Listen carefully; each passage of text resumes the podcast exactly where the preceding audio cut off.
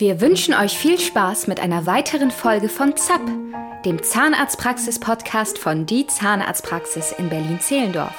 Gut, hallo, herzlich willkommen zu unserem Podcast ZAP, dem Zahnarztpraxis-Podcast von Die Zahnarztpraxis.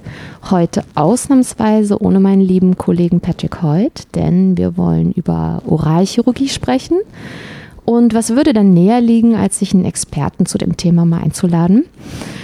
Ich bin jetzt in der privilegierten Position, würde ich mal sagen, gleich zwei Koryphäen auf dem Gebiet zu kennen. Einmal unseren Praxisgründer Robert Heim und der andere sitzt mir gegenüber jetzt. Herzlich willkommen, Sebastian Krause. Hallo.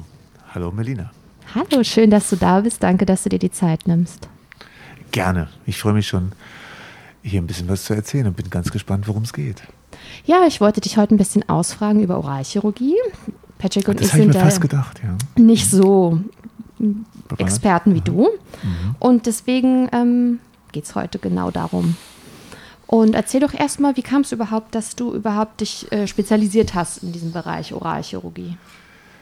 Ähm, also das ging eigentlich relativ schnell. Man fängt ja an als Zahnarzt mit seiner Ausbildung, die ist dann meistens, also ganz allgemein, man probiert sich in allen verschiedenen äh, Spezialgebieten der Zahnmedizin einmal äh, äh, einmal raus macht einfach alles am Anfang und dann guckt man natürlich, was einem äh, am besten liegt. Oder, also wenn ich jetzt sagen würde, äh, das Oralchirurgische hat mir am meisten Spaß gemacht, klingt natürlich, klingt natürlich ein bisschen freakig jetzt, würde ich es vielleicht auch nicht so sagen, aber es lag mir ganz gut. Ich würde sagen, dass ich vielleicht irgendwie gemerkt habe, dass äh, die Sachen, die ich da gemacht habe, immer ganz gut funktioniert haben und äh, ich auch gemerkt habe, dass äh, das mit der Zeit immer besser ging auch und dass die Patienten zufrieden waren und dass es ähm, mir auch einfach äh, tatsächlich Spaß gemacht hat. Ja. Und dann habe ich gedacht, ähm,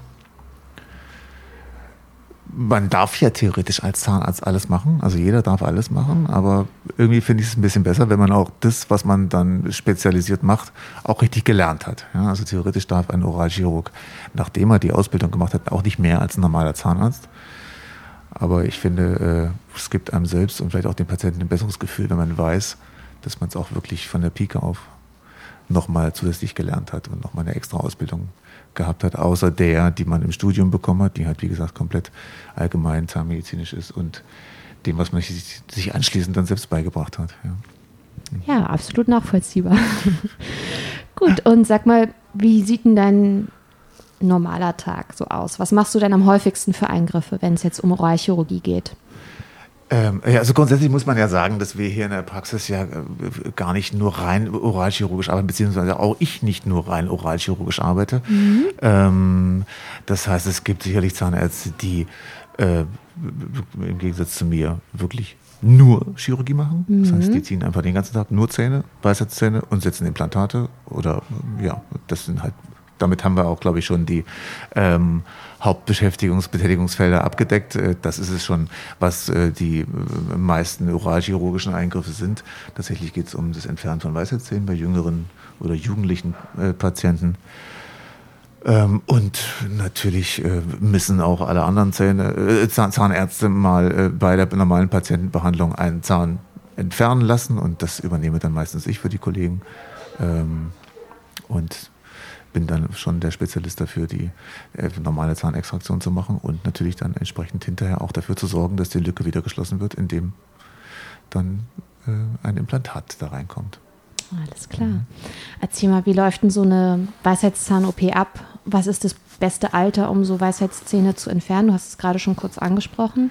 Ja, also na, grundsätzlich ist es schon sinnvoll, ähm, ein gewisses Entwicklungsstadium abzuwarten. Also man kann theoretisch die Weisheitszähne entfernen, wenn sie schon auf dem Röntgebild, Röntgebild gerade so zu sehen sind.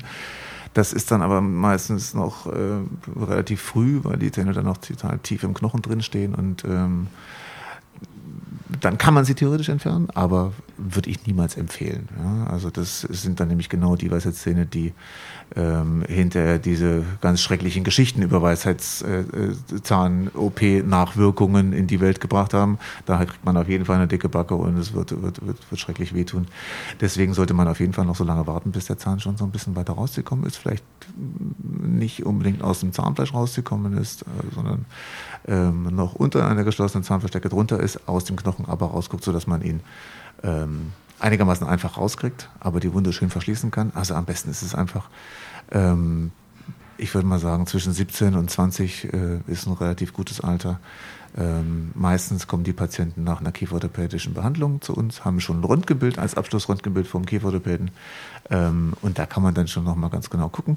Ich würde es jetzt gar nicht unbedingt nur nach dem Alter äh, ausmachen. Das ist das Alter, in dem man halt die Röntgenbilder sich anschaut äh, und dann halt sagt, okay, die müssen jetzt raus, hier warten wir mal noch zwei Jahre äh, und so weiter, weil wir natürlich die Entwicklung der Zähne und dementsprechend das gute, der gute Zeitpunkt, um sie zu entfernen, von Patient zu Patient natürlich verschieden ist. Mhm. Also ich würde empfehlen, ähm, wenn euch der Kieferorthopäde sagt, die Zähne müssen raus, dann also den Patienten, die sollen dann zu uns kommen, kommen zu uns, äh, wir machen dann ein Rundgebild und gucken, in welchem Stadium die wirklich sind, ob es sich anbietet, die jetzt gleich zu entfernen oder ob wir vielleicht ähm, zugunsten ähm, einer, äh, eines, einer besseren Verfassung hinterher, dass es euch dann hinterher nach dem Entfernen besser geht, einfach noch ein bisschen zu warten. Mhm. Mhm.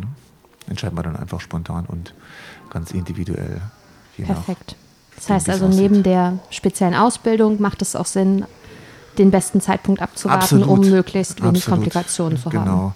Also ich würde mal sagen, das ist eigentlich auch das, worum es ganz hauptsächlich geht. Natürlich gibt es äh, in jedem Stadium Weisheitszähne, die einfach schwieriger sind als andere. Aber ich würde mal sagen, 90 Prozent der Weisheitszähne, die man entfernen muss, die entfernt werden sollten, lassen sich, wenn man den richtigen Zeitpunkt abwartet, so entfernen, dass es eigentlich kaum Komplikationen gibt, dass man mhm. weder eine dicke Backe noch einen blauen Fleck bis sonst wohin, noch Schmerzen, die sich kaum bändigen lassen durch Schmerztabletten. Äh, das muss man alles nicht haben, wenn man den richtigen Zeitpunkt abwartet. Ja? Mhm. Wie gesagt, es gibt natürlich Ausnahmen, ähm, aber im Normalfall lässt sich das eigentlich relativ entspannt über die Bühne bringen. Mhm. Kann ich nur bestätigen. Also Herr Krause hat auch meine Weisheitszähne entfernt. Nicht zum besten Zeitpunkt, weil ich viel zu spät kam, Mitte 30. Die Wurzelspitze total gekrümmt und noch so eine kleine Zacke drin. Äh, wir haben vorher uns das ganz genau angeschaut, ob das überhaupt zu machen ist. Und ich habe dann die OP wunderbar überstanden. Am nächsten Tag schon wieder meine Stulle gegessen. Mir ging es hervorragend. Und diese schlimmen Geschichten, die man hört, die hört man natürlich, die treten auch wirklich auf. Aber wenn man sich in die Hände eines Experten begibt, dann ähm, ist es wirklich nicht so schlimm. Also ich ja. kann das wirklich nur sagen, dass es. Das freut mich natürlich sehr. Allerdings frage ich mich, ob unsere geneigte Zuhörerschaft das wirklich so glaubt, was du gerade gesagt hast. Ja, das ist, das ist aber so. Also ich meine, ich will ja niemals lügen, wenn es um die Gesundheit niemals. geht. Können diese Augen lügen. nee, es ist wirklich so gewesen und es war nicht so das schlimm. Freut mich ja, und ähm, ich habe echt lange gewartet, weil ich dachte, oh, dieser furchtbare Zahn, da habe ich ja gar keine Lust darauf. Klar, man hört halt immer nur die Horrorgeschichten. Ne? Man mhm. hört immer nur ganz schlimme Geschichten weil äh, und die Geschichte, die du vielleicht zu erzählen hast, die erzählst du jetzt hier, aber sonst erzählst du die niemandem, weil die ja total langweilig ist. ist Doch, ja die erzähle ich all meinen Patienten, ja, okay, die Angst haben okay, die Patienten, vor der Weisheitszahn-OP. Ja, genau, genau. Aber es ist halt leider überhaupt nicht spektakulär, sodass man auf irgendeinem, äh, ja, bei irgendeinem Treffen damit prahlen kann, wie furchtbar man zugerichtet wurde Nein. von dem, von dem Zahnarzt. Das, stimmt. das ist natürlich viel, viel äh, aufregender und besser zu erzählen. Deswegen hört man normalerweise auch immer nur die Horrorgeschichten. Das stimmt, das stimmt. Kannst du uns noch mal kurz ähm, erläutern, warum müssen Weisheitszähne denn überhaupt gezogen werden? Ach so, ja, normalerweise äh, sind die einfach so weit hinten, dass man sie gar nicht richtig putzen kann. Ja? Und deswegen ist eigentlich vorprogrammiert, dass sie irgendwann kaputt gehen. Und das sieht man auch bei den meisten Patienten, die ihre Zähne eigentlich ganz normal oder ganz okay putzen, sind die Weisheitszähne die ersten, die äh, irgendwas haben. Und bei den meisten Patienten kommen die auch gar nicht richtig raus mehr. Das heißt, die sitzen so halb unter so einer Zahnfleischkapuze drunter und da unten drunter sammeln sie natürlich dann auch die Müsli-Reste und was auch immer. Das heißt, es ist nicht, äh, überhaupt nicht möglich, sauber zu machen. Außerdem ist natürlich immer das Problem, dass die manchmal so ein bisschen schief stehen oder äh, äh, dann einfach auch Druck ausüben von hinten, so wie alle anderen Zähne auch, und dann dafür sorgen, dass eventuell die schönen geraden Zähne, äh, die vielleicht sogar vom Kieferorthopäden schön gerade gemacht wurden, nachher durch den Druck der Weisheitszähne wieder verschoben werden. Und ja, alles einfach nicht mehr so schön gerade ist, wie es mal war. Ja. Mhm. Das wäre ja. einfach ärgerlich. Ja. ja. Zumal man sie ja in den meisten Fällen auch sowieso nicht brauchen kann, weil ohne die Weisheitszähne gibt es immer noch genügend Zähne im Mund. Ja. Und äh, wenn die Weisheitszähne raus sind, kann man die, die da sind, ähm, auch viel besser pflegen, weil man einfach weniger Bakterien im Mund hat. Das Alles klar. nachvollziehbar. So festhalten, ja. mhm. Gut, jetzt haben wir schon relativ viel über Weisheitszähne gesprochen. Es gibt ja noch andere, andere oralchirurgische Eingriffe. ja. Einen machst du, glaube ich, nicht mehr so oft wie vielleicht früher mal. Das nee, ist das die Wurzelspitzenresektion. Das stimmt. Kannst du uns kurz mal erklären, was das überhaupt ist und warum das gemacht werden muss ja. und warum wir es heute nicht mehr so oft machen? Ja, also bei einer Wurzelspitzenresektion trennt man die, äh, ja, wie man schon am Namen erkennen kann, die Wurzelspitze eines Zahnes ab, der eine Wurzelbehandlung bekommen hat, die allerdings offenbar ohne Erfolg war. Das heißt, Patienten kriegen eine Wurzelbehandlung und kommen manchmal ein halbes Jahr, manchmal zehn Jahre später äh, mit Zahnschmerzen. Und dann macht man ein Rundgebiet und sieht, an dem behandelten Zahn ist einfach eine Entzündung. Und dann denkt man sich, okay, die Wurzelbehandlung ist ja gemacht, aber sie hat nicht funktioniert, weil vielleicht in der Wurzelspitze kleine deltaförmige Seitenkanälchen sind oder irgendwelche Reste von Bakterien noch drinstecken, die dann diese Entzündung ähm, jetzt wieder ausgelöst haben. Und dann ist die Überlegung, man kommt einfach von außen, bevor man jetzt die ganze Wurzelbehandlung wieder rausholt und das alles nochmal neu probiert, was ja auch für lange Jahre sehr, sehr schwierig war und nicht unbedingt erfolgsverdächtig. Äh, äh, äh, hat man gedacht, man trennt einfach die Wurzelspitze ab, macht es chirurgisch, man macht einen Schnitt am Zahnfleisch, klappt das auf, schneidet die Wurzelspitze äh, ab und nimmt sie raus und damit auch die Entzündung und damit im besten Fall auch die Ursache für die Entzündung.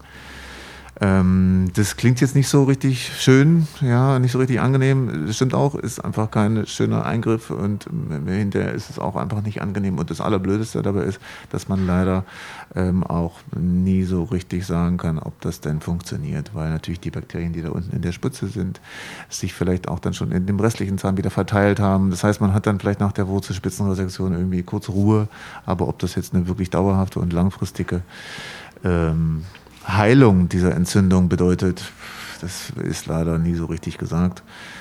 Ähm, und deswegen hat mir das eigentlich gesagt auch nie so wirklich Spaß gemacht, ja, mhm. weil die Patienten geht es einfach wirklich einigermaßen dreckig direkt danach.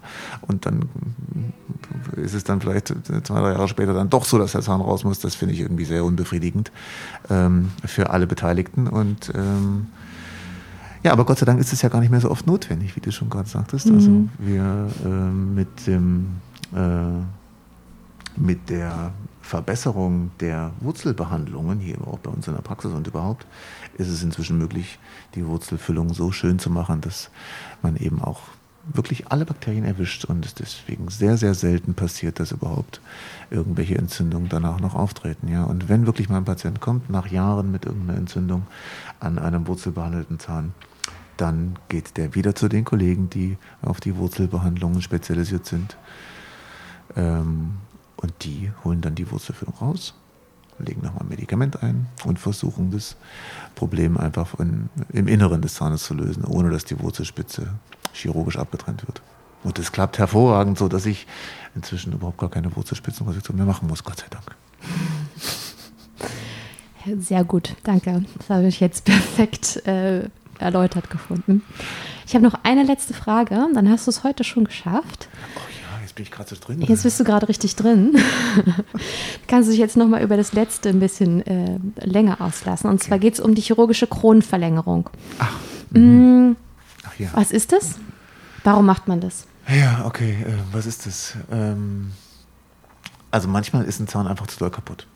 Das heißt, er ist von der Zahnkrone ist einfach zu wenig übrig, weil entweder was abgebrochen ist oder weil der Zahn so eine große Karies hatte beispielsweise ähm, und man braucht ja irgendwie ein bisschen Substanz, um daran auch was zu befestigen. Wenn der Zahn noch eine Krone kriegen soll, zum Beispiel, dann muss er natürlich irgendwas haben, woran wir die befestigen. Und wenn die Wurzel noch da ist, aber sonst eigentlich nichts mehr richtig, dann wird es schwierig, mhm. ja, da was stabil zu verankern. Und dann muss man schauen, wie man ein bisschen Substanz äh, wieder herstellt, wo man was befestigen kann. Das macht man dann ähm, auf, da gibt es verschiedene Möglichkeiten. Also das eine ist die Kronenverlängerung, dass man den Zahn einfach oder die Wurzel, die noch im Knochen drin steckt, einfach ein bisschen auspackt mhm. aus dem Knochen. Das heißt, man nimmt den Knochen drumherum, das klingt auch wieder grauenhaft, ähm, aber so ist es. Man nimmt den Knochen und das Zahnfleisch, in dem der Zahn drin steckt, einfach ein bisschen weg und ähm, legt so nochmal 1, 2, 3 Millimeter des Zahnes frei. Das ist äh, jetzt in dem Fall notwendig, äh, dass von dem Zahn kaum noch was übrig ist. Es ist aber auch total sinnvoll, das zu machen, wenn beispielsweise ein Zahn ganz tiefe Karies hat. Ja, und dann ähm, eine ganz, ganz tiefe Füllung bekommt, die ganz weit unter das Zahnfleisch langt und, und fast schon den Knochen berührt, dann ist dieses Füllungsmaterial oder auch später die Krone, die in diesem Bereich abdecken wird, natürlich immer ein Reiz für mhm. das lebendige Gewebe, für den Knochen und das Zahnfleisch und würde dafür sorgen, dass immer eine chronische Entzündung dort äh, an der Stelle entsteht. Und das ähm, will man natürlich nicht haben. Ja? Wenn man das schon absehen kann, dass, das, dass wenn man den Zahn einfach so eine Krone gibt, ähm, dass es dann dazu führt, dass er immer entzündet ist, dann kürzt man einfach den Knochen dort ein bisschen weg und packt die Stelle, die so tief weit runter kaputt ist, ein bisschen aus, sodass der Patient dann schön da reinigen kann und ähm, dann ist es entzündungsfrei und dann funktioniert es auch lange. Ja. Das ist eigentlich eine Grundverlängerung. Wie wird es gemacht?